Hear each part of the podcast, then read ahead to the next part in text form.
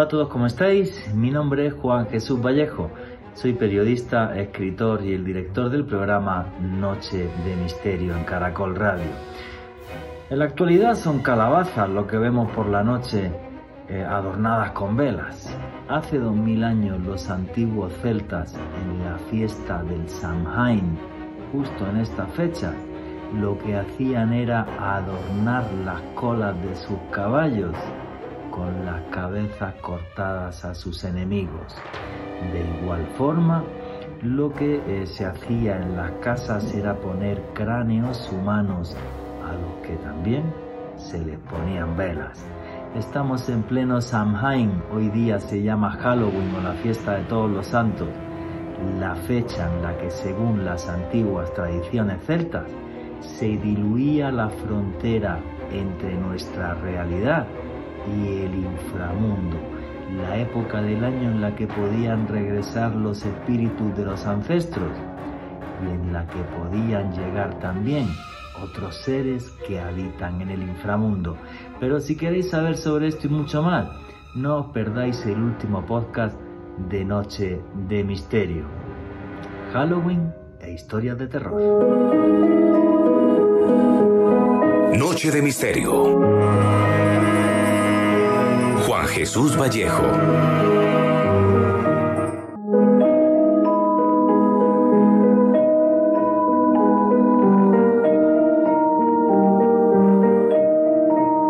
En el cielo, en nubes de color gris, mitad hombres, mitad dioses y grandes guerreros.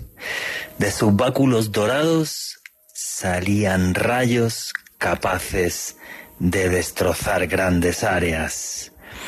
Y así nos cuenta la leyenda, estos semidioses llegaron hace miles de años a las tierras de Irlanda, los tuatas de Danan, y allí, sobre verdes praderas, asentaron su reino. La tierra era perfecta, sin embargo, en ella habitaban los Fomor, los dioses del inframundo y de la muerte. Tan solo con estar cerca de uno de ellos y percibir su aliento, cualquier ser vivo perecía. Y es así que los tuatas de Danan quisieron adueñarse de toda Irlanda y pelearon por su tierra y la batalla fue muy dura, larga, años y años de lucha, hasta que al final la valentía de los tuatas de Danan se impuso sobre la muerte y el horror de los Fomor. Y gracias a eso, milenios más tarde, los hombres habitaron Irlanda. Pero para rememorar la gran batalla entre tuatas de Danan y espíritus del inframundo, todos los años sobre estas fechas ardían grandes hogueras, justo en la luna llena, la primera luna llena del mes de noviembre, esas hogueras nos recordaban la batalla esas hogueras nos recordaban que en estos días se abrían las puertas del inframundo y que esos Fomor o que esos dioses oscuros durante estos días podían regresar. Por eso era tan importante la luz y el fuego, que no pasara una noche sin que el fuego sagrado estuviera en nuestras casas. Esos días, por ejemplo, se dejaba comida en los caminos y a la entrada de los poblados para que duendes, hadas y otro tipo de espíritus malignos se parasen para comer antes de entrar a molestar a los antiguos poblados. Y esta fiesta, la fiesta del Año Nuevo Celta, se llamaba el Samhain. milenios más tarde, Halloween, la festividad que a día de hoy tenemos. Sin embargo, aunque se ha cristianizado y hoy día ya es completamente lúdica, son muchos, millones, miles de millones en el mundo, diría yo, los que cada vez más recuerdan el espíritu precristiano y ancestral de esta fiesta. Los días en que se abren las puertas al más allá, los días donde no hay frontera entre nuestra realidad y el inframundo, días para estar rodeados de luz, ya que las tinieblas, aunque no las perciban, están entre nosotros. Buenas noches, noctámbulos. Mi nombre es Juan Jesús Vallejo. Lo que queréis seguirme en redes sociales, mi Twitter es arroba Juan G. Vallejo, Juan J. E. Vallejo. En Instagram y en Facebook, Juan Jesús Vallejo. Y aquí somos una gran familia, la familia del misterio. ¿Qué opináis de Halloween? ¿Qué os gusta más? ¿El sentido cristiano de la fiesta a día de hoy, de ir a los cementerios y acordarnos de la gente que falleció? ¿O gusta más esta parte más lúdica y pagana, que es la de las antiguas festividades celtas, la más importante, la irlandesa, que es la que impregna la fiesta en Estados Unidos y la fiesta actual en todo el mundo? Eso sí, no eran calabazas lo que llevaban los irlandeses hace 3.000 años, lo que tenían los irlandeses hace 3.000 años y otras tribus celtas estos días, era cráneos humanos, en concreto eran cabezas momificadas en aceite de cedro, las cabezas de sus enemigos. Pero bueno, luego más tarde voy a comentar con más detalle esto. Y esto, señores, es Noche de Misterio y aquí lo que hacemos es periodismo de misterio. Nosotros os ponemos los hechos encima de la mesa y vosotros decidís qué hay detrás y qué no. En estos días donde se abre la puerta al inframundo, días perfectos para contar historias de terror, que es lo que vamos a hacer esta noche. Y dos cositas antes de empezar. Si os gusta el periodismo de misterio, tenéis un canal de YouTube que es Oculto tras la sombra. Ahí tenéis un vídeo que sale todos los jueves y prontito en Oculto tras la sombra habrá podcast también. Así que bueno, señores, los días donde se abren las puertas al más allá. Los días donde la frontera entre la realidad y el inframundo se diluye. Tenían razón los antiguos celtas, y eso es así. Y arrancamos ya sin más dilación. Alejandro Bernal, amigo, compañero, buenas noches, ¿cómo estás? Buenas noches, Juan Jesús. Un saludo para usted, para Diego en los controles, para nuestros invitados de esta noche, John Barrera y Esteban Cruz, y para todas las personas que nos escuchan en directo a través del dial, también para todos aquellos que se conectan con nosotros a través de la aplicación de Caracol Radio y desde luego también para todas las personas que nos escuchan en diferido a través del podcast que publicamos todos los jueves en el canal de YouTube de Caracol Radio en una lista de reproducción de Noche de Misterio. Hoy, Juan Jesús, un programa muy especial. Se percibe el ambiente a Halloween, a dulces, a disfraces y sobre todo a magia en el ambiente. Sí, señora, magia y terror, que es lo que demanda todo el mundo como loco para esta fecha. No sé por qué. Yo un día haré una reflexión sobre esto. Yo antes hacía muchos temas de terror, ya cada vez me da un poco más de más de pereza, lo reconozco. Quizás por la situación geopolítica, por todo esto que ha pasado de la pandemia y demás, pero bueno, a la gente le encanta el terror, pues hoy van a tener terror y mucho. Así que nada, los invitados que tenemos y además también tenemos un, audio bien largo de Roberto Tobar Gaitán contándonos una historia de terror que luego lo podréis escuchar. Roberto Tobar Gaitán, que tiene un canal de YouTube genial, os recomiendo que lo sigáis. Y bueno, vamos a ver nuestros invitados si están por ahí. Esteban Cruz, buenas noches, ¿cómo estás, amigo? Muy buenas noches, Juan. Gracias por la invitación. Aquí estamos conectados.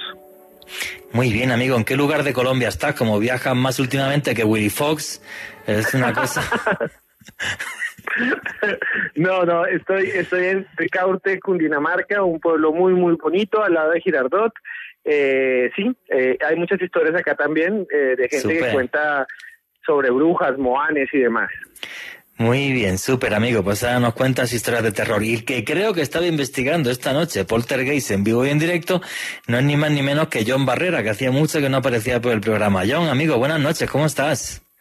Buenas noches, Juan G., ¿cómo estás? Muy bien, amigo, tremendamente feliz de tenerte. ¿En qué lugar del mundo de Colombia estás ahora mismo?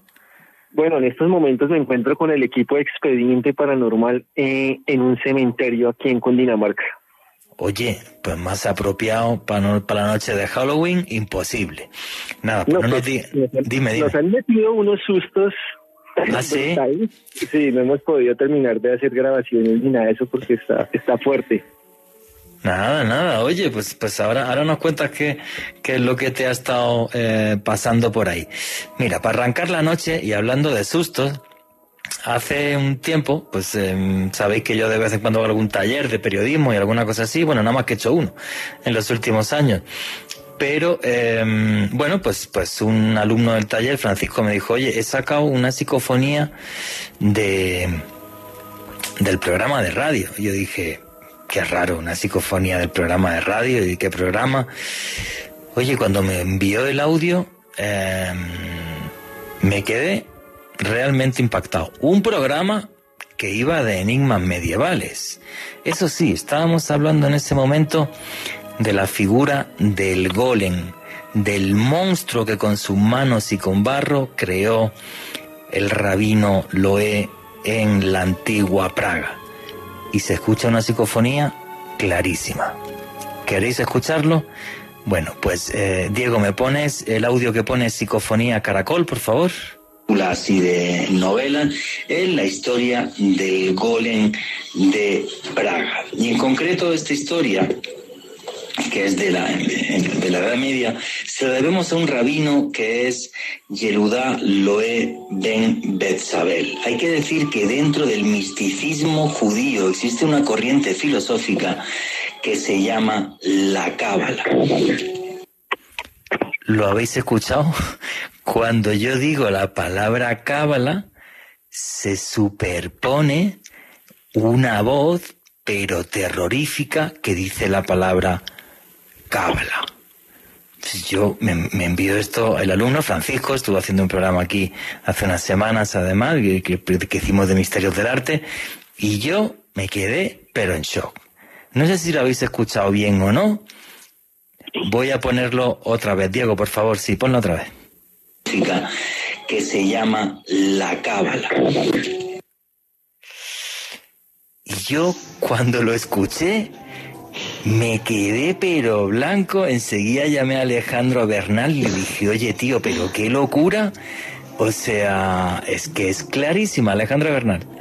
Juanje, lo más loco de todo, desde luego, es que yo estuve ahí presente con ustedes, ese programa lo estábamos haciendo y que yo recuerde, ni usted, ni mucho menos yo, ni el invitado de esa oportunidad, no sé si fue Esteban o... No, era Jaime, Jaime Gutiérrez.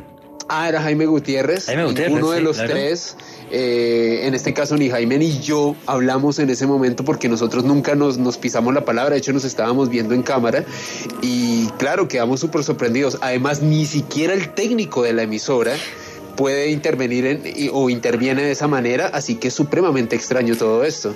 Bueno, es que si esa voz fuera de, de Jaime o tuya, una debería ir, a un, debería ir a un médico por tener la voz así eh, número dos, eh, no, no, ninguno dijo esa palabra y menos no tenéis esa voz nadie. O sea, fue una voz que se metió ahí en, pues no lo sé, porque claro, ahora como el, como el programa se hace y ahora me ha parecido escuchar como una especie de niño llorando o algo así, ya no sé si es que estoy yo, loco. Yo también lo escuché. ¿Tú también lo has escuchado? Eh, John, ¿será que estás ahí en el cementerio y ha pasado algo o qué? Acá estoy, Juan. Sí, pero ¿tú has escuchado como una especie de lamento de un niño o algo así? ¿O estoy yo loco? No, no, no, no lo he escuchado, la verdad no. Tal vez porque pues estamos acá en una zona muy abierta. Mira, me está diciendo el técnico, me está diciendo Diego, que el sonido entró por tu canal. Wow. ¿Me oyes, John? Sí, pero no he escuchado nada. Pues me dice. Sí, yo di- claro, sí, yo claro, sí. Soy yo clarísimo, sí. Sí, sí. Yo, hasta Diego me está diciendo que sí, que soy yo clarísimo, claro. Claro que el técnico me está diciendo que sí, porque yo lo escuché clarísimo, como una especie de llanto de niño o algo así. Luego, si eso, intentamos escucharlo otra vez o lo que sea. Fijaros lo que pasa en esta fecha. Y, y además se oye como una especie de música de fondo. No sé si es que Esteban Cruz está en una parranda o algo, o No, absolutamente no. Estoy completamente solo. Aquí no hay música. pues yo me estoy volviendo loco. O sea, he escuchado el llanto de un niño y ahora me parece escuchar música de fondo. No tengo ni idea.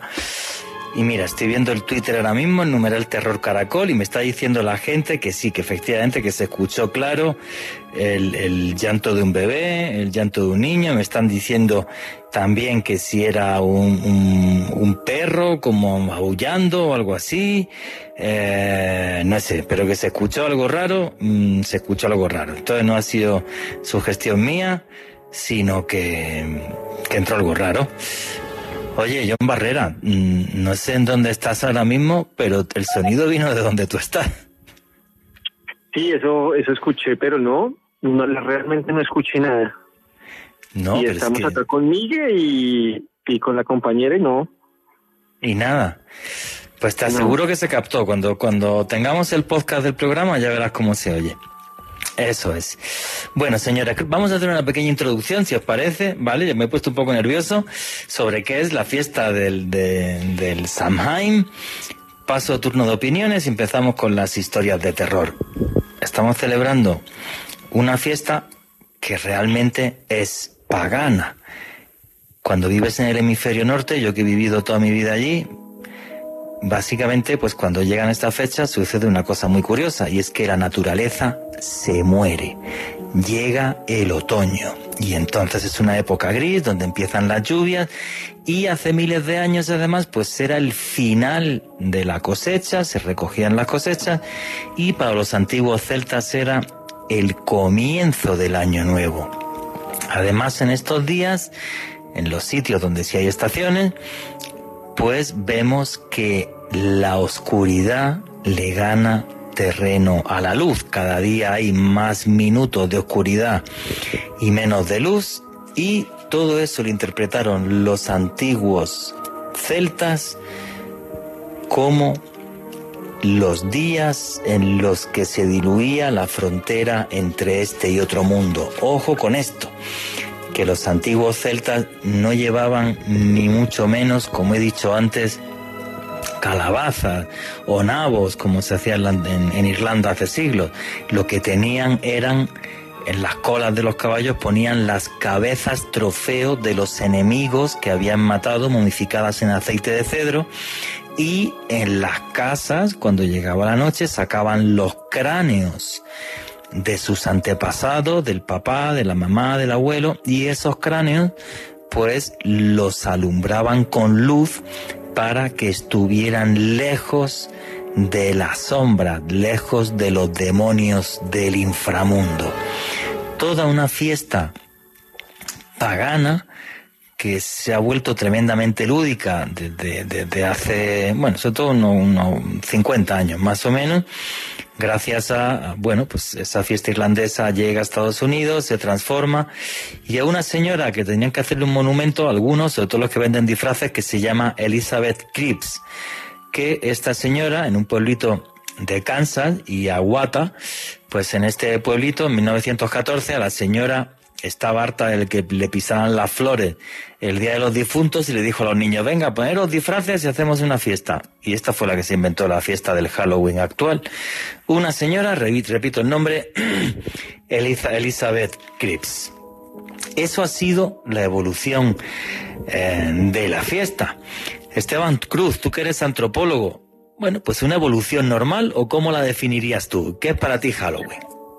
Yo creo, eh, Juanje, que lo que estás narrando tiene que ver con eh, una visión diferente del Halloween que surge sobre todo en Estados Unidos y que tiene que ver con el capitalismo también, ¿no? Sí. Con esa comercialización, por eso las calabazas de plástico, los niños que buscan dulces. Yo creo que, que, que en parte Estados Unidos convirtió al Halloween en una fiesta co- netamente comercial, ¿no? Y ese es ese impacto. Ahora, siguen habiendo unos mitos muy fuertes, que también podemos nombrar el nombre de las personas que los que de donde salieron. Por ejemplo, en Estados Unidos se tiene mucho el mito de que la gente regalaba cuchillas entre manzanas y que los niños cuando mordían las manzanas se cortaban la boca. Y hay una investigación muy importante de la BBC sobre eso que dicen que el mito surgió de una periodista que lo escribió, pero nunca hubo un caso. Y todavía en muchos estados se tiene miedo de que los niños coman fruta porque meten cuchillas de afeitar, o es el mito, y se cortan la boca, pero no tenemos casos.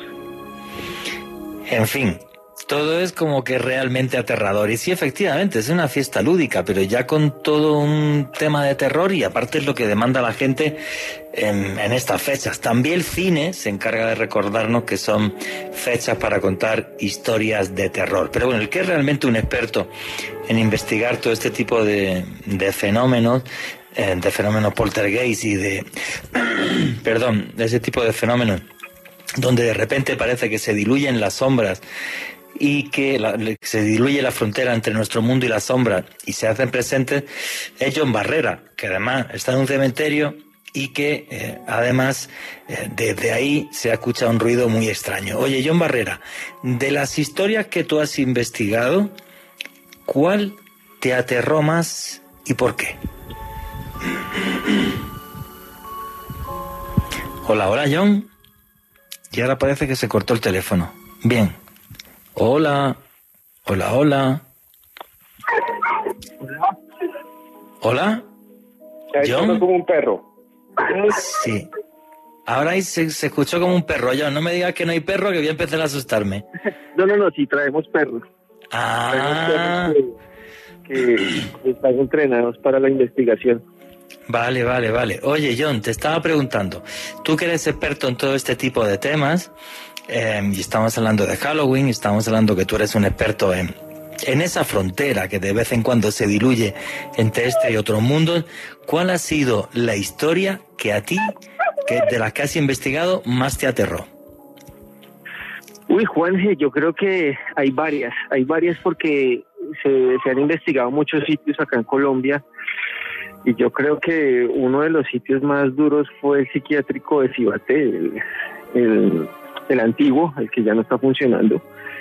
Por allí se dice que pasaron más de 20.000 internos, en los cuales pues miles murieron, algunos en procedimientos em, bastante complejos, ¿no? Lobotomías o experimentación del cerebro que se hacía en esa época y pues no, hombre, allí no se escuchaban, o sea, no era que tú escucharas las psicofonías, tenías que grabarlas para luego reproducirlas, sino que las escuchabas tal cual.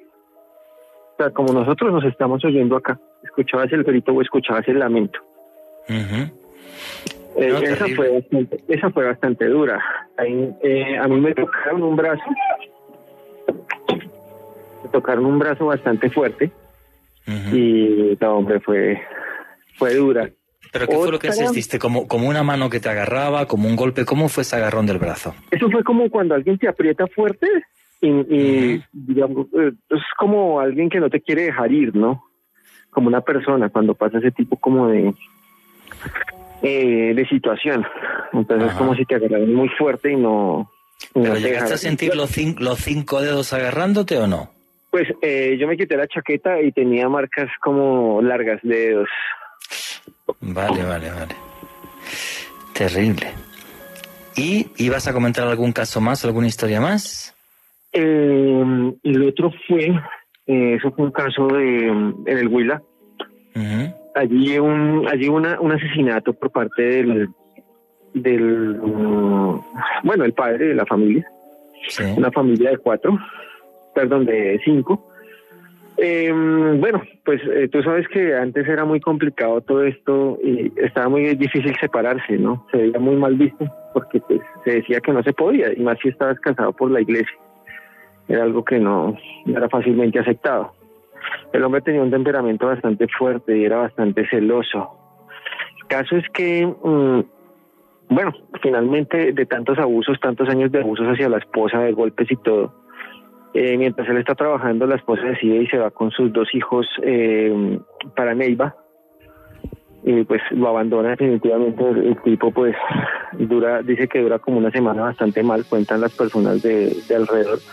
Pero llega un momento en que el tipo dice, bueno, voy a llamar nuevamente a... Mm, la voy a llamar y la va a pedir perdón y que regrese y que ya cambie. Entonces ella vuelve, se cree, entonces él dice, no, pues yo les estaba preparando un almuerzo, entonces siéntense ahí en el comedor y ya se lo traigo. Después el tipo entra a la cocina, eh, están sentados los dos hijos y la señora. Cuando él sale de la cocina, él con un cuchillo de Goya a la esposa. Y pues claro, los dos hijos quedan en shock, en shock, pero la hija alcanza a salir a correr y mm, queda ahí como el, eh, el, el, niño, de así todo choqueado y, y ahí lo apuñala y lo mata. Persigue a la niña la niña eh, se refugia como atrás de un camión que hay cerca, o sea, comienza a dar vueltas uno el otro, sin, o sea, sin dejarse coger. El tipo finalmente se aburre, se sienta ahí en, eh, es como una tienda ahí más o menos quedaba, y estas sillas que están ahí fijas, el tipo se acuesta y el tipo se comienza a degollar. Pero el tipo lo hace, o sea, lo, lo hace tan desesperadamente que no, no se muere, y el tipo hace una, un, segundo paso con el cuchillo intentándose matar. El punto es que el tipo pues muere, en la pared queda la sangre ahí de, de la situación de la escena y la sangre no se iba con nada, Juan. Eh, pintaron y la sangre volvía a aparecer. Wow. Eh, lavaron, hicieron de todo, nada. finalmente les tocó quitar esa pared.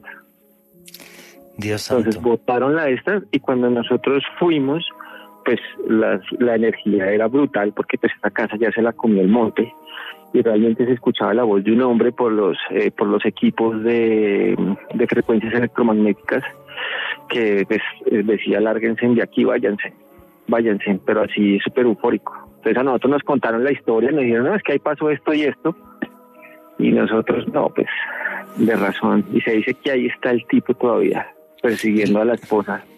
Y la casa está completamente abandonada y el monte se la tragó porque nadie quiere comprarla, me imagino.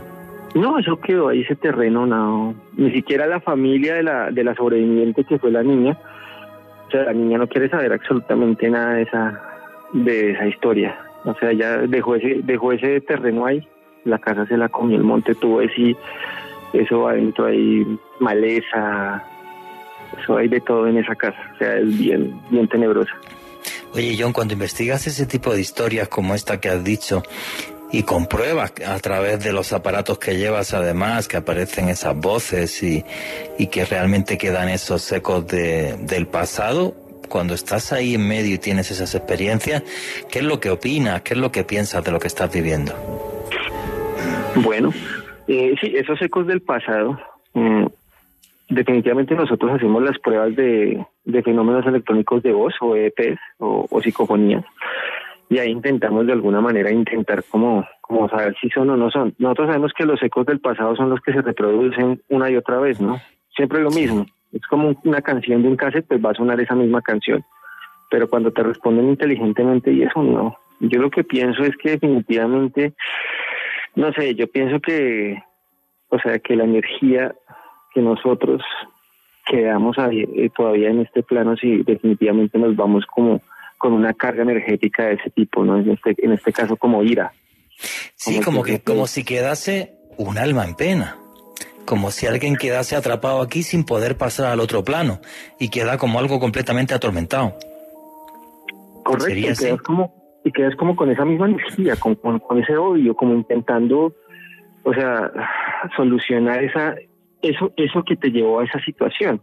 O sea, yo veo, por ejemplo, hay muchas personas que dicen, no, pues yo soy tranquilo, y sí es así, pero hay muchas personas que no lo son, que sufren de, de algún trastorno mental y no lo aceptan. Y para nosotros, de pronto, que no lo tenemos, es mucho más fácil, ¿no? Uno dice, oiga, pero ¿por qué usted no hace esto? Pero es que la persona en realidad no puede. Dios santo, qué terrible eso que, que nos cuentas y qué historias tan, tan duras y tan llenas de terror. Oye, me pasaste dos psicofonías, John. ¿Son del caso este que me decías del Huila o son de otra historia? Esas son de un cementerio. ¿Y cómo, cómo tuviste estas psicofonías y cómo fue esa historia, John?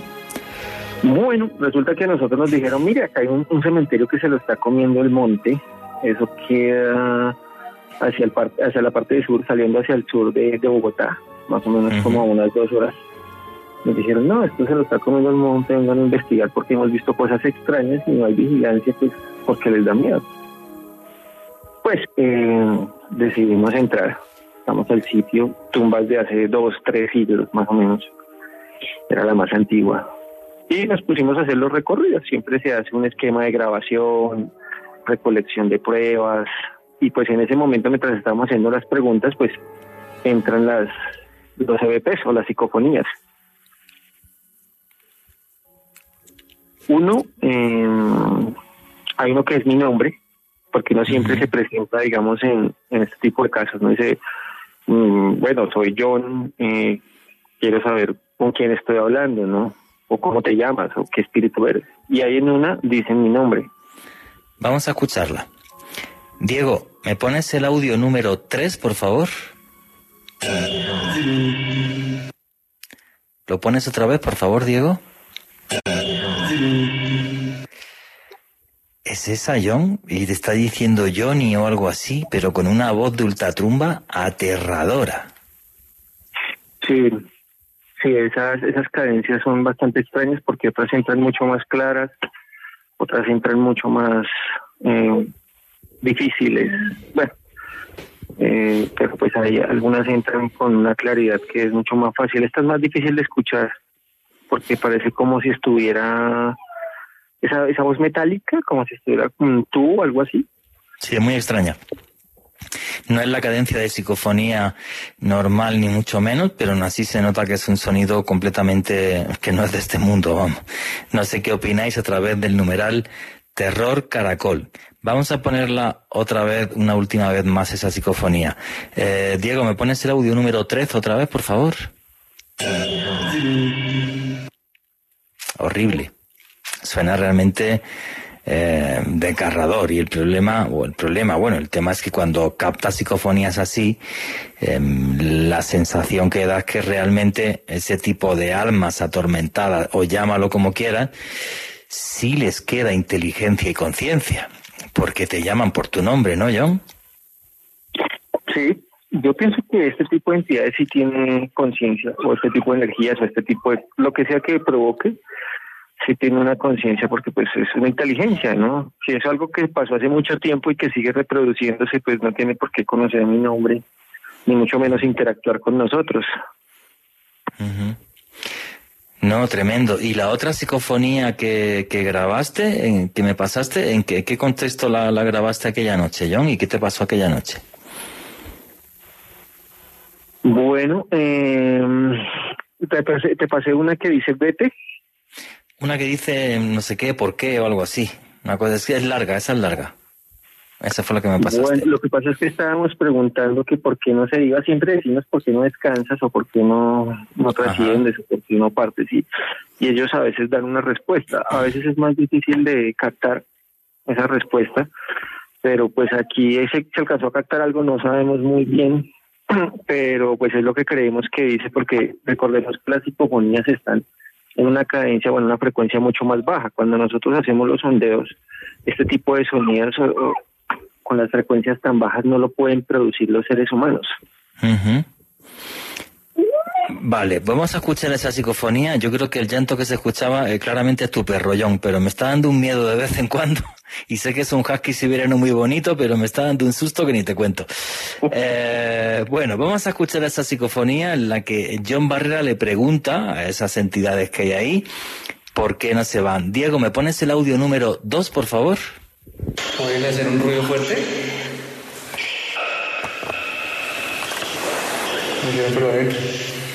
Adentro de la aplicación.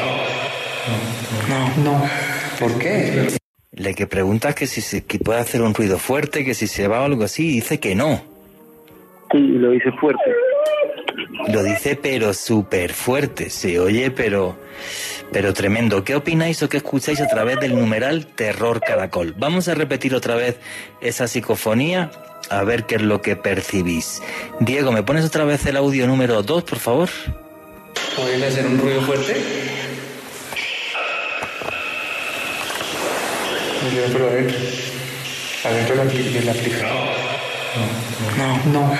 ¿Por qué? Se oye un no, pero clarísimo. No sé qué, qué opináis vosotros. Esteban Cruz, ¿qué piensas cuando escuchas historias así? Pues eh, Juanje me recuerda muchísimo eh, muchas historias eh, en este país que tienen que ver con psicofonías y con grabaciones extrañas. Eh, desde hace años conozco a John Barrera y, y siempre queda mucho eh, en el aire la idea de qué son, ¿no? ¿Por qué están ahí? ¿Por qué responden? O sea, porque, porque uno pensaría, eh, ¿por qué me están respondiendo algo inteligente? ¿Qué es lo que hay detrás? Y eso es el, el, gran problema, porque no son cosas a veces, a veces son incoherentes, pero muchas veces responden a preguntas, ¿no? Y ahí está la, la gran cuestión, ¿no? Sí, mira, yo estaba recordando algunas noches, ¿vale? Cuando yo hacía ese tipo de investigaciones, igual que John, yo lo hacía por, por hacer programas de televisión. Bueno, y cuando empecé a investigar, yo empecé investigando fenómenos poltergeist. Me estaba acordando, por ejemplo, en, un cuartel de la Guardia Civil abandonado en, Asturias, era, era en Asturias, al, al, norte de España. Y aquella noche pues, yo llevaba un equipo pues importante de cámaras, una cámara de infrarrojo, eh, una cámara grande digital, micros, bueno, pues, pues, todo lo que tienes que llevar para hacer un reportaje para, una televisión en, en prime time en España, ¿no? Y entonces, pues es curioso, porque llevábamos tanto equipo y el sitio, pues no es que fuera una mega mansión, pero sí era grande. No podíamos movernos por toda la casa, por todo el equipo. Como estábamos en medio de la nada, pues el tema fue muy sencillo. Es decir, oye, llevamos unos sensores de movimiento, que supuestamente los sensores era para ver si, si captaban algo que no veíamos, pero bueno, dejamos unos sensores de movimiento abajo junto al equipo y nos fuimos a la parte de arriba de la casa porque en la parte de arriba de la casa había unas pintadas satánicas, se notaba que habían hecho un ritual de vudú, bueno, ese tipo de cosas, todo muy oscuro. Y cuando estábamos en la parte de, de arriba de la casa, empiezan a sonar los sensores de movimiento de abajo. Y yo salí corriendo, no porque fuera algún espíritu o algo, sino para que no me robaran el equipo, porque uno de los responsables pues era yo. Eh, llegamos abajo, nada, pues no había nadie. Y yo dije, yo qué sé, será un ratón o alguna cosa o algo. Pues yo no vi nada. Subimos otra vez. Vuelven a saltar los sensores de movimiento. Vuelvo otra vez a bajar corriendo y nada, allí estaban los equipos y, nadie había tocado nada, ni nadie había entrado, ni absolutamente nada. Bueno, eh, voy a hacer una entrevista y yo eso no lo he visto nunca en mi vida y he estado como reportero 10 años. Se fue, ¿vale? Dejó de funcionar el visor de la cámara. De forma que la cámara, la era una chica, si grababa, tenía que grabar sin ver lo que estaba grabando. Y eso no lo he visto en mi vida. Jamás. Empezamos a ponernos allí, empieza el tema, la gente a ponerse nerviosa y yo dije, bueno, ves, a ver, relax y calma. Tráete un monitor, conecta el monitor a la cámara y ves lo que está grabando a través del monitor. Problema solucionado. Traemos un monitor, lo conectamos a la cámara y conforme lo conectamos se apaga el monitor. La ayudante empieza a decirme, Juanje, que yo te juro y prometo que yo esta noche cargué las baterías del, de, para el, monitor y todo está cargado y todo está perfecto. Y yo momento en el que le dije, oye, relájate, que te creo, o sea, no pasa nada, o sea, están fallando los aparatos electrónicos, pero relájate, eh, no pasa nada, tranquilo. Bueno, la ayudante me dijo que iba a hacer chichi, salió de la casa y nunca más regresó. No quiso volver, del miedo que tenía ya. Yo le dije, oye, por favor, no, no, no, te vayas ahora, que sea, quédate, quédate por aquí por la puerta cerca, no te desaparezcas y tal, y ya. Luego, más tarde, además, grabamos una psicofonía que decía un fusil y eh, apareció una carta de una niña que le escribía a otra porque parece ser que el, el, papá o algo, bueno, algo relacionado con un atentado de ETA bastante feo, del grupo terrorista infame y asqueroso ETA. Eh, y bueno, yo lo vi, yo viví aquello, o sea, obvio, no como en los programas estos de televisión que salen, que salen fantasmas por todos lados, que eso es falsísimo, obvio, no grabé absolutamente nada. no pude grabar nada. Ahora, todo eso me pasó y lo viví y lo conté y lo conté en un plato de televisión porque fue lo que, lo que viví. ¿Qué sucede para que pase esto? No lo sé. Ahora, que de vez en cuando se diluye la frontera entre este y otro mundo, yo sí que lo creo. Como lo creían los antiguos celtas y como lo cree mucha gente. Y por luego me dice la gente, eres muy supersticioso porque llevo siempre tres o cuatro amuletos encima, más lo que llevo tatuado, más lo que... Sí, sí lo soy. Porque yo creo que hay cosas en este mundo que no comprendo. Y sé que John Barrera me dice la verdad y esas psicofonías son auténticas. Tenemos más psicofonías para la siguiente parte. Eh, y sé lo que he vivido y lo que he visto. ¿Lo entiendo? ¿Lo comprendo? No. ¿Es real? No me cabe ninguna duda de que es real. ¿Por qué sucede eso en algunos lugares sí, y en otros no? ¿Por qué hay lugares que quedan impregnados o marcados? Pues quizás la respuesta la ha dicho antes también John Barrera, ¿no? Cuando fue a ese lugar al Huila tan terrible. Con esa carga energética que tuvo que pasar aquella noche, Dios santo, ¿cómo no se va a quedar ese lugar impregnado? En fin, ya me acuerdo, el sitio exacto donde me pasó esa experiencia fue en la casa cuartel de Aboño en Asturias. Me acabo de enterar además que el, dueño me demandó, me ha puesto una demanda, parece ser, eso dice aquí, pero el juez nunca me enteré porque el juez la sobreselló. Estaba todo roto y se podía entrar, no había ninguna puerta y yo no forcé absolutamente nada, que yo estaba súper abandonado. Y parece ser que aparte de las experiencias que yo os he narrado, que parece que se hicieron virales, pues hay más gente que cuenta experiencias. Cuartel de la Guardia Civil de Aboño, en Asturias realmente es una historia que viví y como la viví, pues os la, estoy comentando. Bueno, vuestras preguntas y comentarios a través del numeral terror eh, caracol. Esteban Cruz, ¿qué es lo más, lo más aterrador que te ha pasado a ti?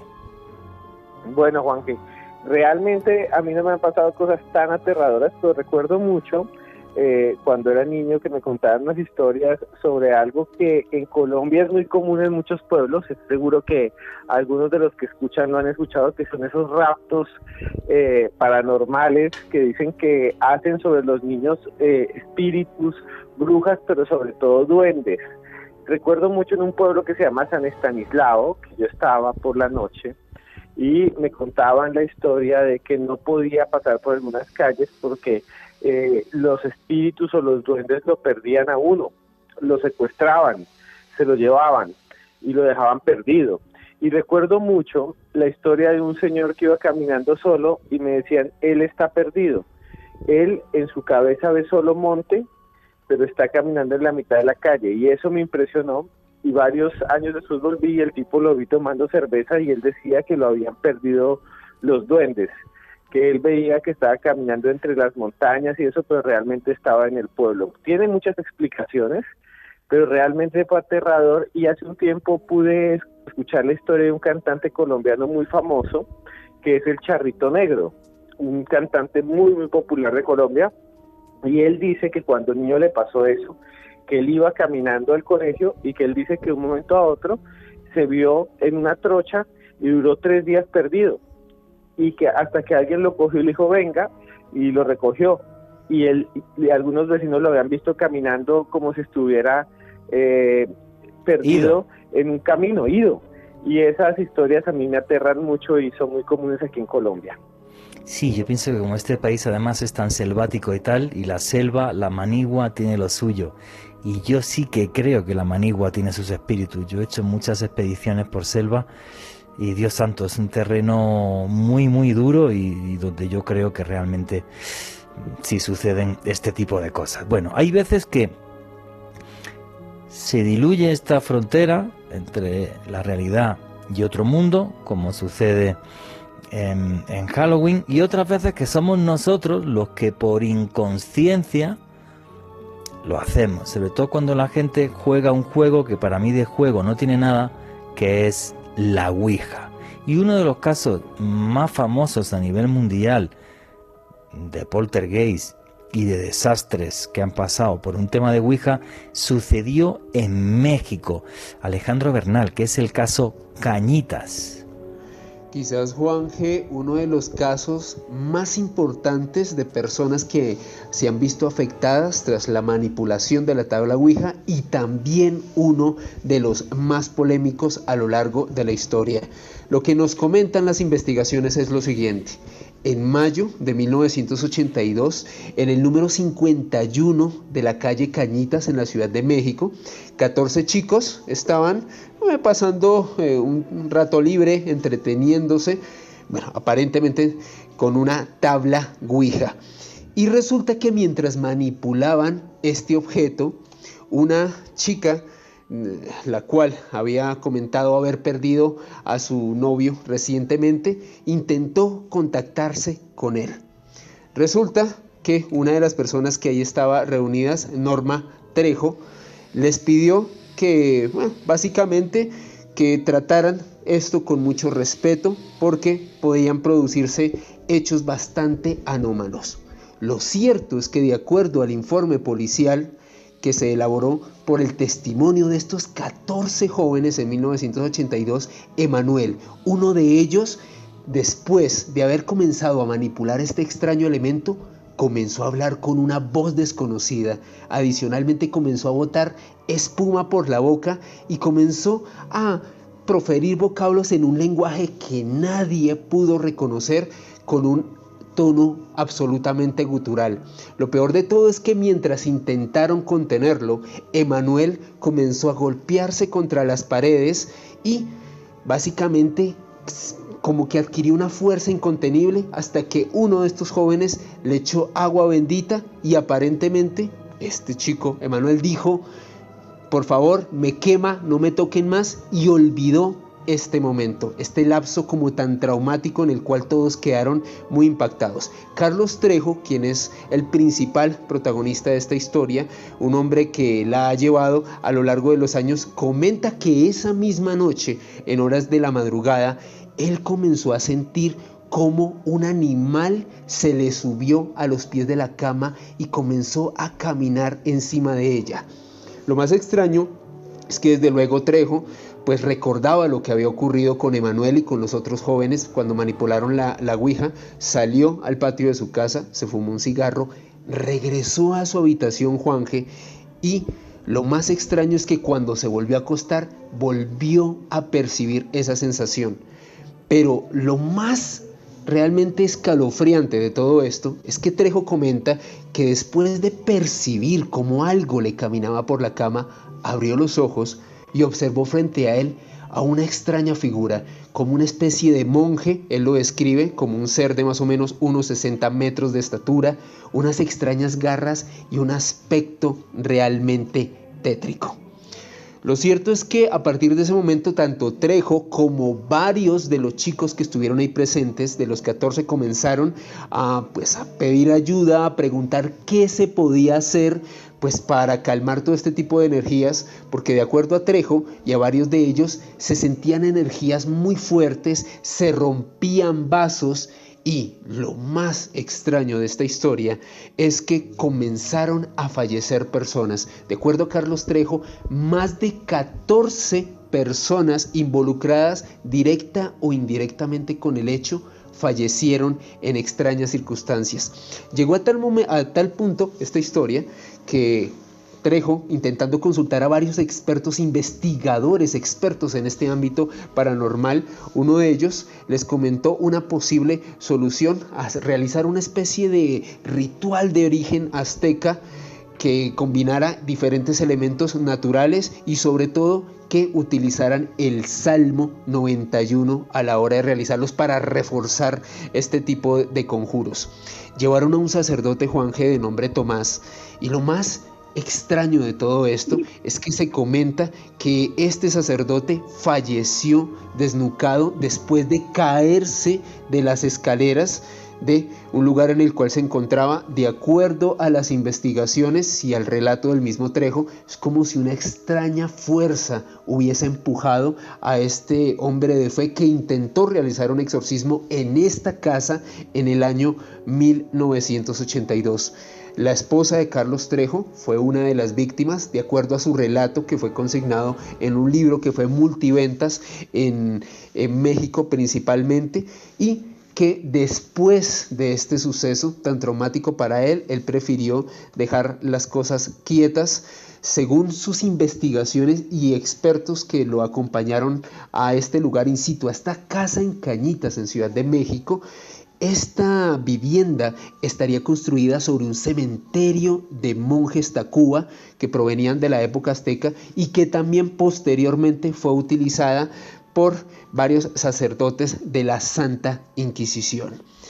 Lo más polémico de todo esto, Juan Jesús, es que cuando Carlos Trejo estrenó la película inspirada en el caso Cañitas, eh, recuerden, lanzó un libro, posteriormente se estrenó una película, apareció Francisco Núñez, Juanje, un personaje que de acuerdo a Carlos Trejo era uno de los 14 que habían fallecido en extrañas circunstancias. Núñez afirma hasta el día de hoy que él vivió en esa casa, que no vio nada extraño y desde ahí se desató la polémica. ¿Carlos Trejo inventó todo esto o en realidad en medio de todos estos extraños fenómenos paranormales hay un gran misterio hasta nuestros días?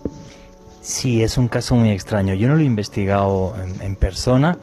Un día yo creo que puedo conseguir el teléfono de Carlos Trejo y le podemos hacer una entrevista y, y que nos saque de dudas. Sí tengo un buen amigo, Alberto Granados, que fue hasta México a investigar la historia y me dijo que para él era real. Pero hay una polémica muy grande en cuanto a que lo ponga por internet, efectivamente, porque el tipo ganó plata con el libro y tal, y bla, bla, bla, bla. Entonces, bueno, para mí que alguien gane plata no significa que sea un fraude, aunque reconozco que yo no he investigado el caso. Porque al final ya cuando te metes en algo así, lo suyo es cogerte un avión, irte para allá e investigarlo. El problema es quién me paga el avión, quién me paga la estancia en México quién me paga el viajecito. Ojalá tuviera plata para hacerlo. Entonces, sí es el gran caso de terror de México y uno de los más importantes de Latinoamérica. Eso no cabe ninguna duda. John Barrera, hay que tener mucho cuidado con la Ouija, ¿verdad? Claro que sí, Juan G. Mm, bueno, pues aunque realmente hoy en día cualquier tipo de, elemento puede ser utilizado para intentar entablar una comunicación, yo pienso que realmente lo que lo que lo que facilita esto, lo que la realiza es la intención, ¿no? Como la persona lo se concentra, como la persona, digamos, lo proyecta, porque pues hay personas que pueden por recocha jugarla y o practicarla o utilizarla y no pasa nada pero cuando hay elementos como el miedo de por medio, es como si fuera una batería. Es como si eso alimentara o ayudara a que, a que la Ouija funcionara como ese portal. ¿Tú utilizas la Ouija en tus investigaciones o no? Sí, hemos utilizado como método de experimento. Lo utilizamos con cámaras y con sensores de movimiento alrededor de, pues, de las sesiones, a ver qué ocurre. Hemos tenido cosas interesantes porque hemos dejado como muñecos de detonante y los muñecos se han movido. Wow, ¿se movieron los muñecos? Sí, pero esos son movimientos que a duras penas tú los captas cuando o, te fijas muy bien o en la cámara realizas como el digamos disminuyes la velocidad y todo como para acercarte muy bien hacia la imagen ahí es cuando uno se percata pero tampoco que de pronto el muñeco salga a correr o algo así, no, la verdad yo nunca lo he visto. Hombre, la verdad que eh, yo no conozco a los Warren, pero después de los Warren creo que la colección de muñecos malditos más impresionante del mundo la tiene John Barrera, porque sí la he visto. Hasta hice una de mis otras etapas radiales, un programa sobre eso. Y mira, a ver si se acaba ya esta pandemia que me tiene hasta las, iba a decir una palabrota, menos mal que no me salió, y volvemos a, poder ir al estudio de Caracol Radio y, hacemos un programa de, muñecos malditos y te traes todo lo que tienes, que es una auténtica eh, locura. Em, Esteban Cruz, la Ouija, ¿abre portales para ti o no?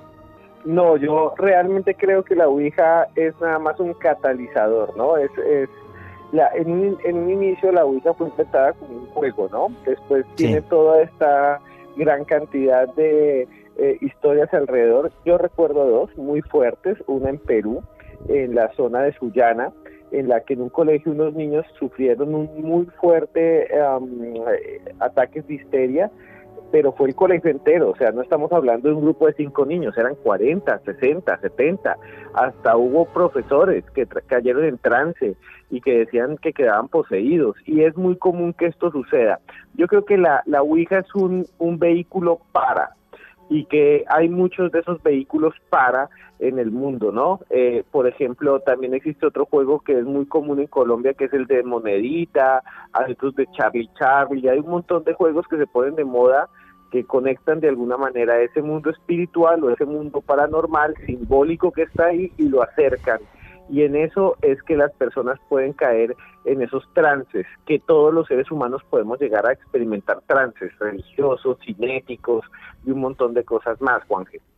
Sí, yo, fíjate, yo sí le tengo mucho respeto a la Ouija. No lo conozco bien porque yo no lo he investigado, pero fíjate, hoy, hoy me escribió por WhatsApp eh, Francisco Contreras, Fran Contreras, el periodista, el autor del libro La Guía Mágica del Camino de Santiago. Estaba en Santiago, hoy llegó a Santiago de Compostela, me mandó un vídeo desde la Plaza del Obradoiro y le quedan cinco días de viaje hasta, hasta Finisterre para hacer lo que se tiene que hacer en ese viaje, que es simbólicamente morir para volver a nacer.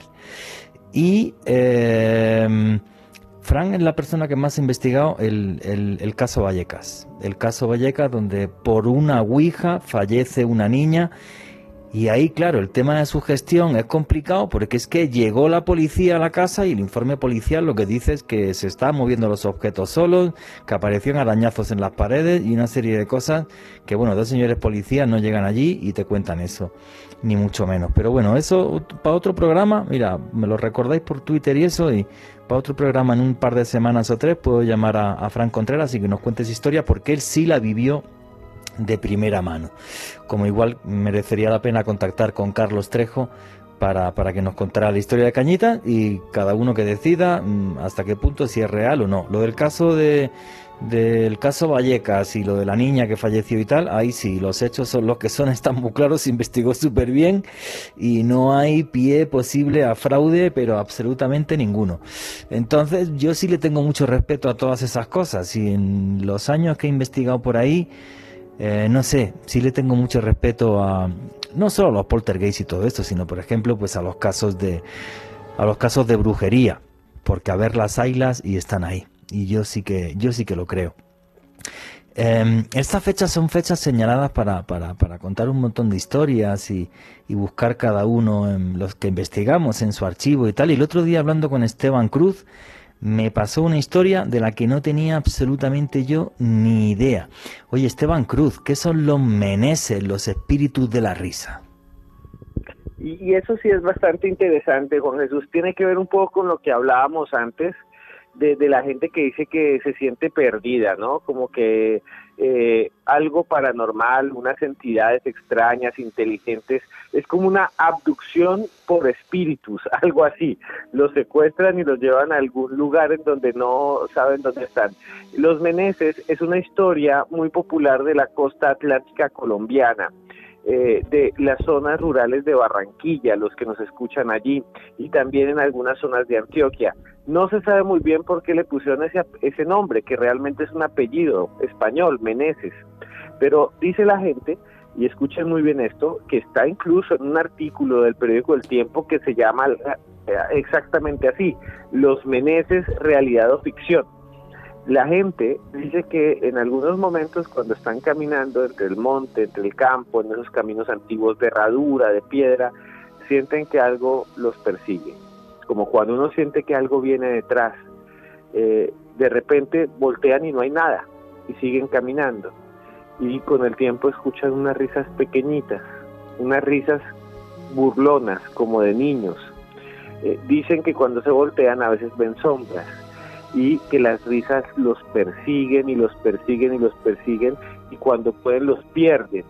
Y perderse en ese sentido no es que se perdió entre el bosque, se perdió entre los árboles, sino que realmente solo ve árboles.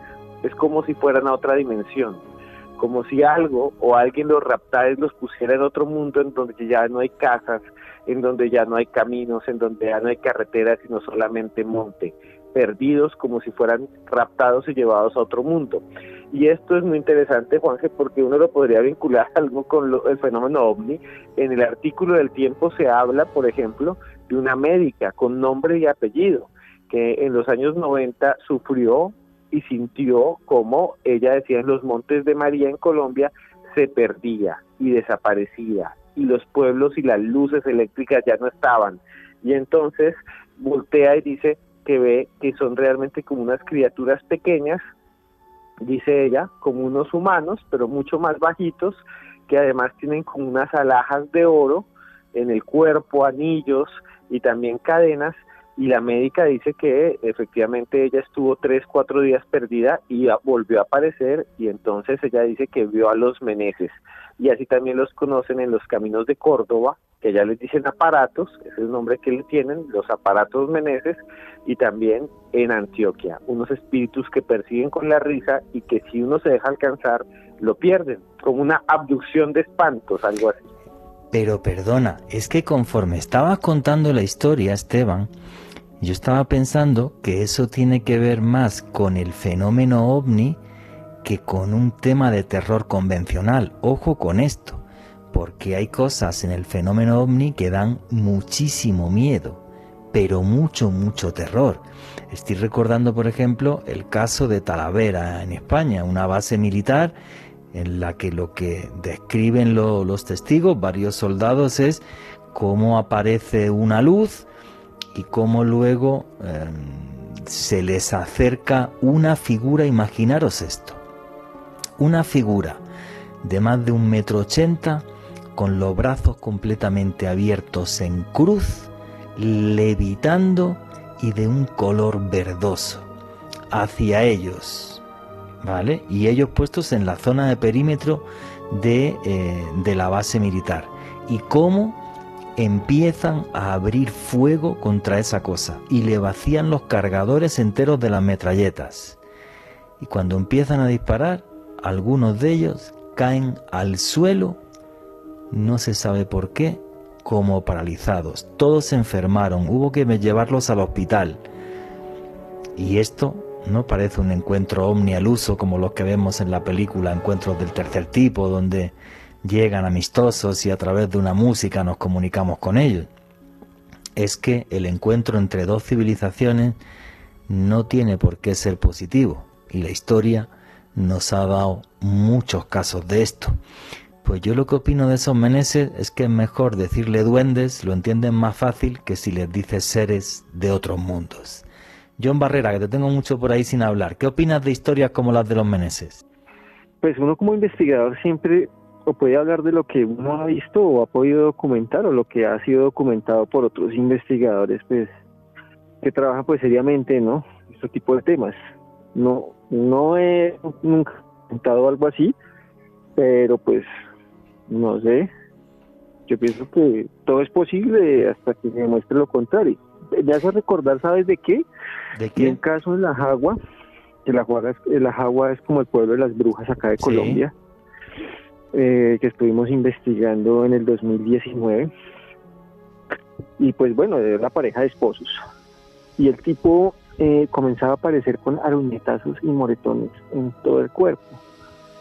Entonces, cuando nosotros nos dijeron el caso, que eso fue pues, como ocho meses antes de que pudiéramos ir, pues nosotros dijimos, no, pues revísalo, que no se esté lastimando el mismo, que de pronto, eh, no sé, algo en la cama o tú lo estés lastimando, pues para que no, no pase eso. Entonces, pues hicieron varios experimentos, durmieron en, en colchón, ella, ella se quedó despierta inclusive varias veces toda la noche. Y aún así, él, él seguía apareciendo con esos moretones y con esos rasguños. Pues ya ella asustada, pues deciden buscarnos. Em, ella cuenta que antes de que fuéramos o nos encontráramos en Neiva, ellos estaban durmiendo, es normal, cuando pues ella siente que como que con la mano la toca, o sea, la, la toca, o sea, como que y ella dice, pero tan cansón, y voltea a mirar, y el tipo estaba con los ojos así abiertos, petrificado, y como con la mirada le, decía que mirara hacia la esquina de la habitación, ella mira y dice que ve como una sombra grandísima en toda la esquina. Y ella dice, ahí en ese momento que yo vi, yo no me pude mover tampoco. Y la sombra sale por la ventana y se escucha en el techo como pisadas, como cuando alguien corre. Y pues total, totalmente choqueada la, señora porque pues ya no sabían qué hacer. Eso habían ido donde sacerdotes, donde curas. Y resulta que pues eh, allá le habían dicho en el pueblo que una bruja se había enamorado del, del tipo y que pues se lo quería llevar. Eso era como, como la explicación que le estaban dando. Yo fíjate, yo de eso la explicación se la doy muy sencilla. Los Shadow People, la gente sombra, ¿cuánto? Miles no, yo creo que hasta millones de testigos hay en el mundo que los han visto y dicen que es la cosa más aterradora a la que te puedes enfrentar. Aparecen en medio de los sueños y te petrifican. Una vez hice un programa sobre eso y me gustaría desempolvar testimonios y demás y otro día haremos una. La gente sombra, el hombre del sombrero o el que daba miedo, el hombre de los ojos rojos, una sombra con ojos rojos que se fijan intensamente en ti sin que te puedas mover. Halloween, la época en la que se diluye la frontera entre este y otro mundo, un mundo de sombras que nos aterra, un mundo de sombras que no comprendemos. Y esas sombras se pueden mostrar de mil formas y hay un montón de mitos y un montón de historias que surgen en torno a fechas como esta.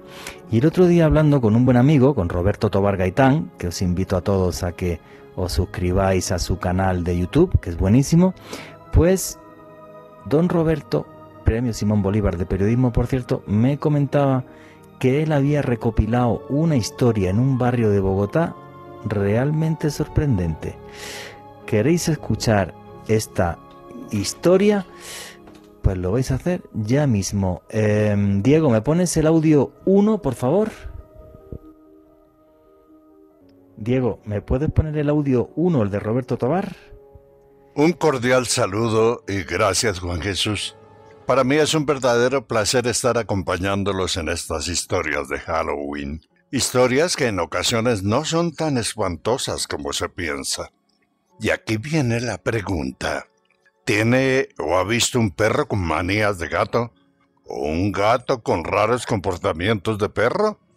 ¿Ha visto un pato con manías de gallina y un pollo con andares de pato? ¿Un burro que se cree caballo y viceversa?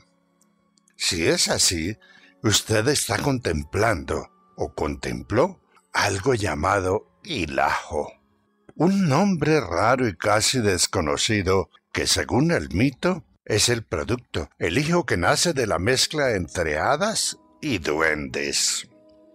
Los cuentos dicen que los hilajos son seres fantásticos etéreos que gustan mucho de la compañía humana y se dice que pueden encarnar o nacer en animales. Los hilajos, por causa de su origen, no saben si son hadas o son duendes, y al encarnarse en animales pueden confundirse. Se dice que esta fantasía de ser puede cambiar de forma a voluntad, influyendo en la mente humana. Y ese es el caso del siguiente cuento. El perro gomelo.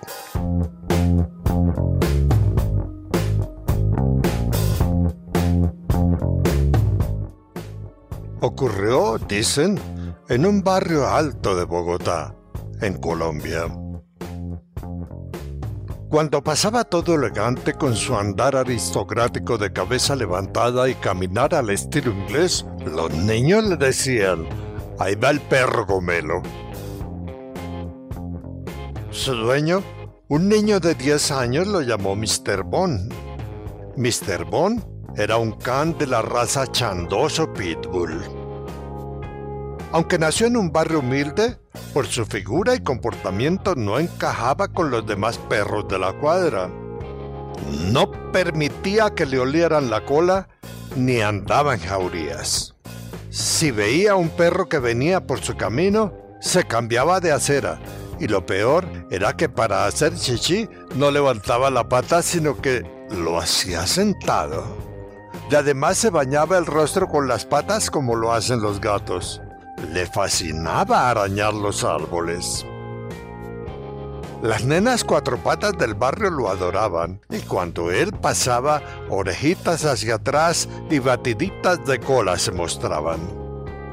En la casa comía sentado sobre sus dos patas traseras y no dormía como los demás perros, lo hacía con la panza hacia arriba. Para saludar a alguien no se arrimaba a las personas, él simplemente levantaba la pata derecha y luego la bajaba. Y aquí seguimos en Noche de Misterio. Un hilajo, un animal capaz de transformarse en otras cosas. Eh, Esteban Cruz, ¿hay muchos relatos así en la cultura popular colombiana? Sí, Juan Jesús, ah, pero no son tan comunes. Yo creo que son más comunes y aterradores otras historias que, que, están en nuestros pueblos. Y si me permite, quiero hablar de una eh, que eh, tiene que ver con lo que usted hablaba de los shadow people o de las personas sombra. Mire que hay cosas que uno, uno puede conectar. En Antioquia se habla de un espíritu bastante terrorífico que llaman María la Larga y eh, va a ver, le voy a narrar muy rápido eh, la historia para que vea que hay una conexión entre esa historia y lo que conocemos como Shadow People. Se dice que en estos pueblos, que en los pueblos eh, antioqueños de montaña, a veces los hombres borrachos, los hombres mujeriegos, aquellos que andaban por allí en los campos, en estos días de los muertos, en estos días cercanos al Halloween, iban caminando por cerca del cementerio y veían una mujer. Siempre la historia habla de una mujer muy bonita, joven, blanca, eh, que brilla bajo la luz de la luna. Y dicen que cuando se acercan a coquetearle, ella los llama y cuando ellos están muy cerca se transforma, se vuelve larga, larga, larga, larga, larga como una sombra, muy, muy larga y que muchos de ellos después aparecen golpeados en los ríos, incluso asesinados y los que sobreviven dicen que vieron una mujer que se alargó, que se alargó, que pasó de ser una mujer de un metro sesenta, setenta a transformarse en un ser muy grande de dos, tres, cuatro, cinco metros y que ellos no recuerdan más y que por eso le dicen María la Larga. Y es una historia muy interesante porque dicen que es más oscura que una noche sin estrellas, que lo único que ven es oscuridad.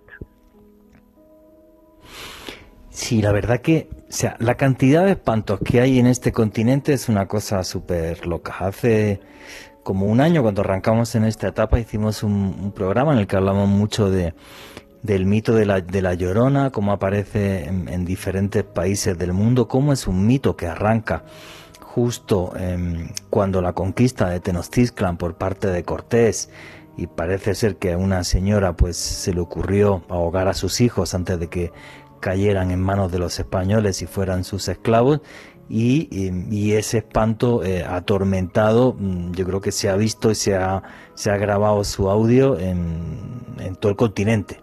Entonces, este pueblo es como, como, como muy dado a eso. Además, como es un pueblo con, con tal cantidad de, de, historias que tienen que ver con lo trágico, y parece que lo trágico tiene su casa en, en, América, pues, pues hay un montón de, eh, historias aterradoras que se repiten una y otra y otra y otra vez.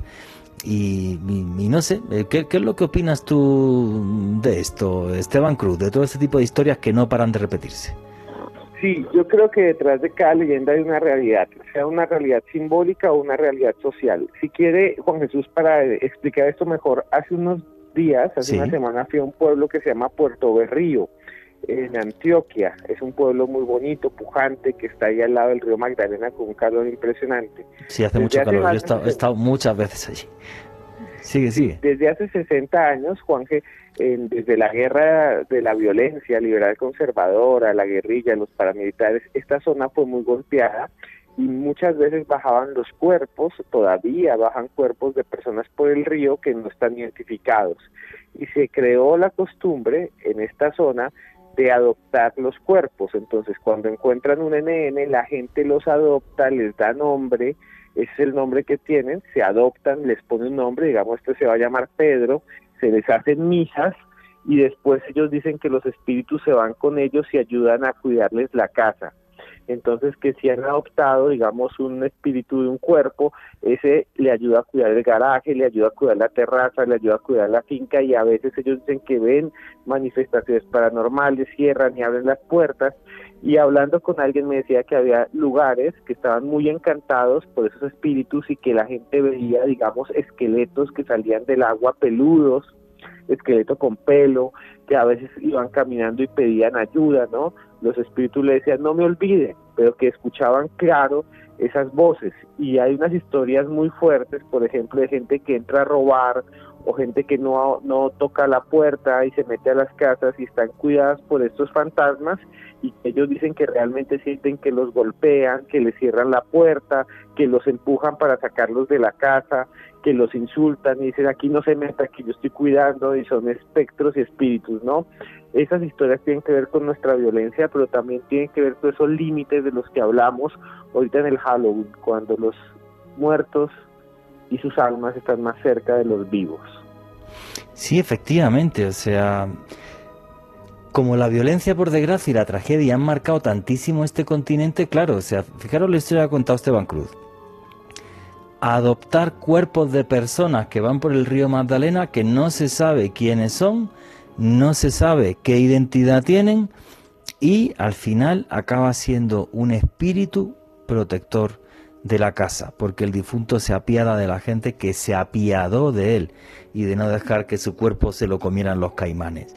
Fijaros qué historia tan terrible y, es lo que tú dices, o sea, eso a lo mejor refleja realmente una historia paranormal o es un reflejo paranormal de una historia que es una historia con una carga social terrible, porque no creo que sea muy agradable levantarse eh, por las mañanas y eh, encontrarte en el río un cadáver. Y no sé si se ha escuchado o no, pero se acaba de caer algo en mi cocina que no sé qué es y acabo de pegarme un agarrón del micro que casi lo parto en dos. No sé si se habrá quedado grabado o no, pero ha sido algo...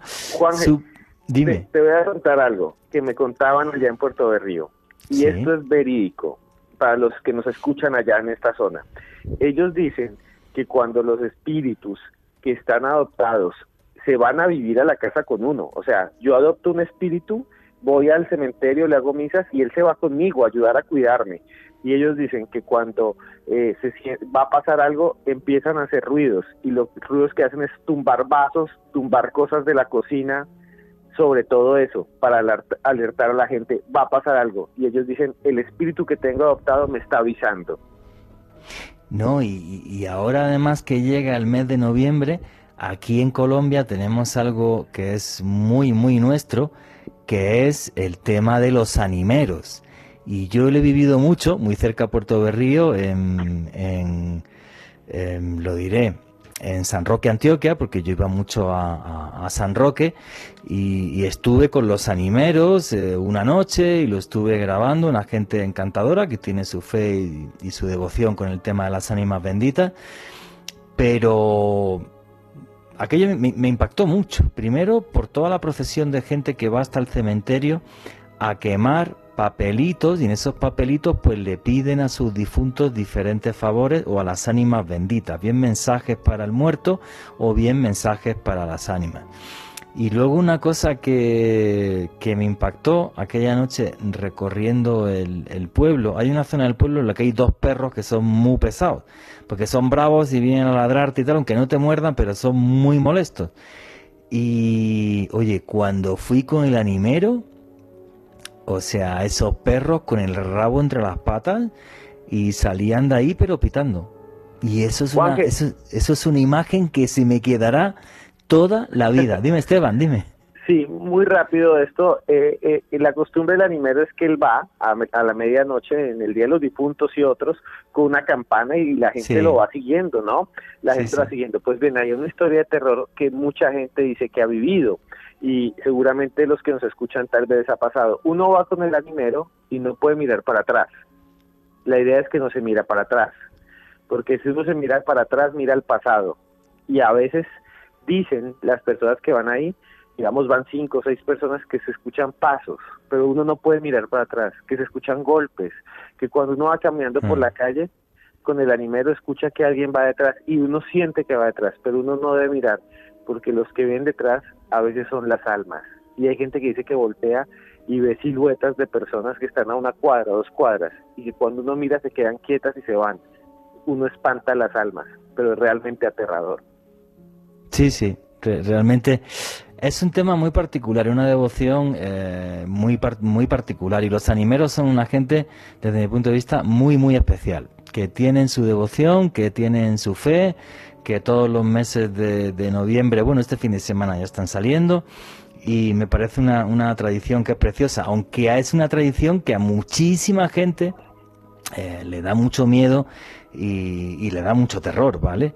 Eh, bueno, pues por, escuchar así la campanita y tal, pero también me comentaban, por ejemplo, que hay, en, torno a esto también hay toda una serie de, de digamos, de, hechos curiosos. Por ejemplo, me comentaban que eh, antiguamente, pues, eh, cogían las niñas y apuntaban preguntas que le podían caer en un examen, como te pasaba el animero, el animero sacaba un papelito y acertaba siempre las preguntas del examen y, todo en torno a una serie de cosas que, realmente curiosas, ¿no? Y ahí sí recogí, cuando estuve en aquella, en aquella época que iba tanto a San Roque, pues sí recogí una cantidad de testimonios súper curiosos con el tema de las ánimas y con, y con el tema de los difuntos. Efectivamente es algo que es eh, muy, muy curioso, la verdad. Bueno, faltan 10 minutitos para terminar y no me resisto a que Esteban Cruz nos comente otra de las historias de terror que yo no había escuchado en la vida y que me mandó el otro día. Esteban Cruz, que es el pollo pelón. Esto es muy interesante, también se conoce como el pollo malo o el pollo del diablo, es de esos espíritus sonoros, ¿no? Cuando nosotros somos niños, eh, pues en Colombia antes se regalaban pollos de colores, en España no creo, Juan Jesús, que son pollitos que venían de colores, uno iba a una piñata y le daban un pollo cuando yo, cuando yo era niño también, pero muy, muy niño, sí, hace 40 y muchos años, sí. bueno, regalaban pollos de colores. Pues bien, eh, no tiene mucho que ver con eso, pero quiero que recuerden los oyentes el sonido de un pollo. El pollo chiquito pía todo el tiempo. Se dice en Cali que eh, hace muchos años hubo un exorcismo, una chica que tuvo un problema de posesión y entonces el sacerdote o el pastor de acuerdo a la historia, le hizo un rezo, ella botaba baba por la boca, gritaba, lloraba, se estremecía y al final el exorcista logra sacar unos demonios, le pregunta cómo te llamas y ella dice no tenemos un nombre, somos legión. Eso es muy común y está en la Biblia y demás. No somos un solo demonio, somos una tropa de demonios. Y entonces el exorcista saca y envía a los espíritus a un pollo, a un gallinero que hay cerca, y esos se meten dentro de un pollito. Y ahí viene la historia. Los borrachos, las personas que pasan a veces por la noche, solas, empiezan a escuchar al pollito, piando, así pío, pío, pío, y voltean y miran y no hay nada. Y siguen caminando, y voltean y miran y no hay nada.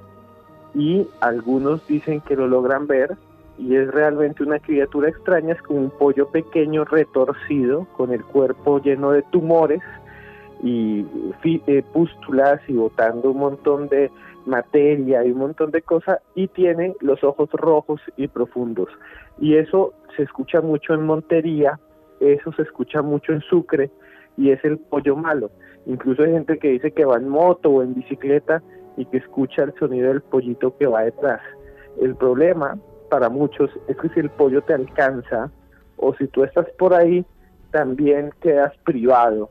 Y es la historia del pollo malo, que realmente aterradora, es muy rara, pero pues eh, cuando uno la escucha así, da un poco de miedo. Sí, es que Esteban, yo no creo que haya nada que dé más miedo que el señor de los cachos llamado Mefistófeles o Satanás, porque cuando nos metemos en eso, nos vamos a un miedo ancestral, a un terror y una oscuridad que persigue al hombre desde que camina por la faz de la tierra. Y es la cosa que he investigado que más miedo me ha dado. Y una de las cosas más impresionantes que he hecho en mi vida es entrevistar a un exorcista como el padre Fortea, exorcista del Opus Dei a nivel mundial y colaborador del Vaticano. O sea, Eso es algo que realmente jamás en mi vida olvidaré. Bueno, señores, faltan seis minutitos, así que vamos a cerrar ya el programa con las conclusiones de cada uno. John Barrera, amigo compañero, coméntanos tus conclusiones, tus redes sociales, un teléfono de contacto por si la gente te quiere contactar y todo lo demás. Bueno, Juan Jesús, primero que todo, eh, muchas gracias a ti por la invitación, muchas gracias a todos ustedes. Un gusto pasar este rato con, con todos. Eh, bueno, conclusión que, pues, como investigador, pues, la conclusión siempre es lo, que uno pueda captar, lo que uno pueda ver, lo que uno pueda evidenciar. Sería realmente un, algo para tener en cuenta, una prueba para mí, por lo menos, ¿no? Eh, y que, bueno, tampoco descartaría cualquier historia, sino, pues, hasta investigarla a fondo, ¿no? Esa sería como una especie de, tal vez, de misión de visión para lograr desentrañar estos fenómenos paranormales, estas historias tan interesantes, porque hay muchísimas, muchísimas. Hace poco me llegaron, por ejemplo, videos de Japón, que también son bastante impactantes. Y para todas las personas que quieran encontrarnos en redes sociales, pueden hacerlo en YouTube y en Facebook como Expediente Paranormal, el expediente sin la E al inicio, únicamente la X, Expediente Paranormal. Ahí nos pueden encontrar o en la línea celular o, WhatsApp 312-394-2785. Repite el teléfono por si alguien no lo, no lo tomó. 312-394-2785. Muchísimas gracias, amigo. Ten cuidado en ese cementerio, que tu perro estaba muy raro. ¿Vale? Tener cuidado esta noche por ahí, que como ya sabes, en Halloween se diluye la frontera entre la realidad y el inframundo. Un fuerte abrazo, amigo. Muchísimas gracias, John Barrera. Esteban Cruz, amigo, tus conclusiones finales. Recomiéndanos tu canal de YouTube, tus redes sociales, todas las cosas. Juan, que mi conclusión es que hay un montón de historias increíbles, como esta que les cuento en menos de un minuto. Hace poco fui a Montería, hace como un año, y alguien me contó, una mujer muy anciana, que ella siempre que pasaba el río Sinú tenía miedo porque cuando era niña, una vez iba pasando y, apareció un niño pequeño, decía ella, de 3, 4 años, completamente blanco, pálido, sin pelo que llevaba un traje también blanco y que muchos lo vieron y que le preguntó, ¿tú dónde estás? ¿Cuál es tu casa? El niño se quedó callado y se lanzó al río Sinú. Lo estuvieron buscando y nunca apareció y ella ya tiene casi 80 años y dice que hace dos años lo volvió a ver y no había envejecido y estaba parado en el puente mirando a las personas y que incluso le habían tomado fotos. Esa que hace historias aterradoras realmente hacen parte de nosotros como seres humanos y se los dejo ahí. Mi eh, Twitter es arroba cruz escribiente, mi Instagram es cruz escribiente. Si ustedes quieren narraciones como esas, tengo muchas en un canal de YouTube que se llama Los Audios de Cruz Escribiente. Ustedes escriben en YouTube Audios Cruz Escribiente. Está, se suscriben y son gratis. Gracias, Juanje, por dejarme estar con usted esta noche aquí en Noche de Misterio. Un abrazo, amigo. Disfruta de tu salida de Bogotá y ten cuidado con las sombras. Alejandro Bernal, amigo, tus conclusiones y tu cierre. Hoy, hoy tienes tiempo de sobra, que siempre digo 30 segundos, hoy no. Hoy tienes un minuto y pico. Expláyate ahí dite lo que quieras decir.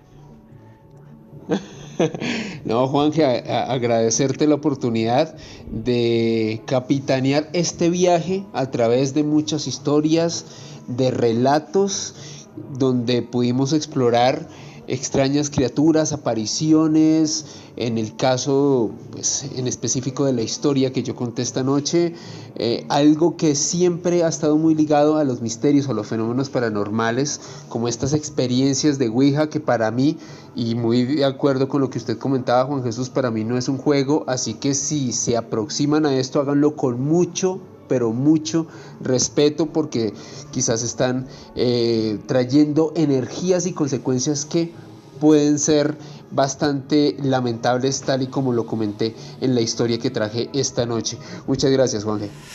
Muchísimas gracias a ti.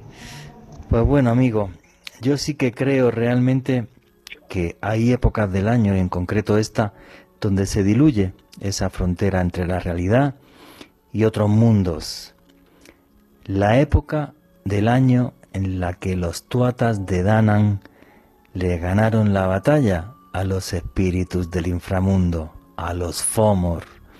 la época del año en la que la antigua Irlanda y en el antiguo mundo celta se encendían hogueras y no podíamos alejarnos de la luz porque las sombras nos, nos acechaban. Aléjense de las sombras y péguense a la luz, sobre todo en estos días donde esa frontera es casi invisible, pero el resto del año sigan haciendo lo mismo. Las sombras son traicioneras y nunca, nunca olviden que vivimos en un mundo mágico porque está repleto de misterio.